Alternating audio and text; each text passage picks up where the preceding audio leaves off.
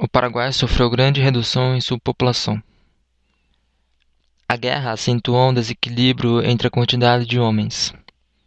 Algumas fontes citam que 90% da população paraguaia teria perecido ao final da guerra.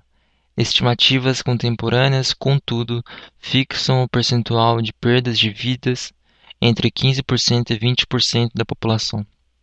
Dos cerca de 160 mil brasileiros que combateram na Guerra do Paraguai, as melhores estimativas apontam cerca de 50 mil óbitos e outros mil inválidos. Outros ainda estimam que o número total de combatentes pode ter chegado a 400 mil, com 60 mil mortos em combate, em combate ou por doenças. As forças uruguaianas contaram com quase 5.600 homens, dos quais pouco mais de 3.100 morreram durante a guerra devido às batalhas ou por doenças. Já a Argentina perdeu cerca de 18 mil combatentes dentre os quase 30 mil envolvidos. Outros 12 mil morreram devido principalmente a doenças.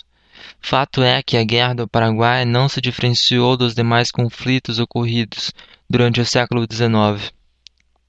As altas taxas de mortalidade não foram decorrentes somente por conta dos encontros armados. Doenças decorrentes da má alimentação e péssimas condições de higiene parecem ter sido a causa da maior parte das mortes. Entre os brasileiros, pelo menos metade das mortes tiveram como causa doenças típicas de situações de guerra do século XIX. A principal causa mortes durante a guerra parece ter sido cólera.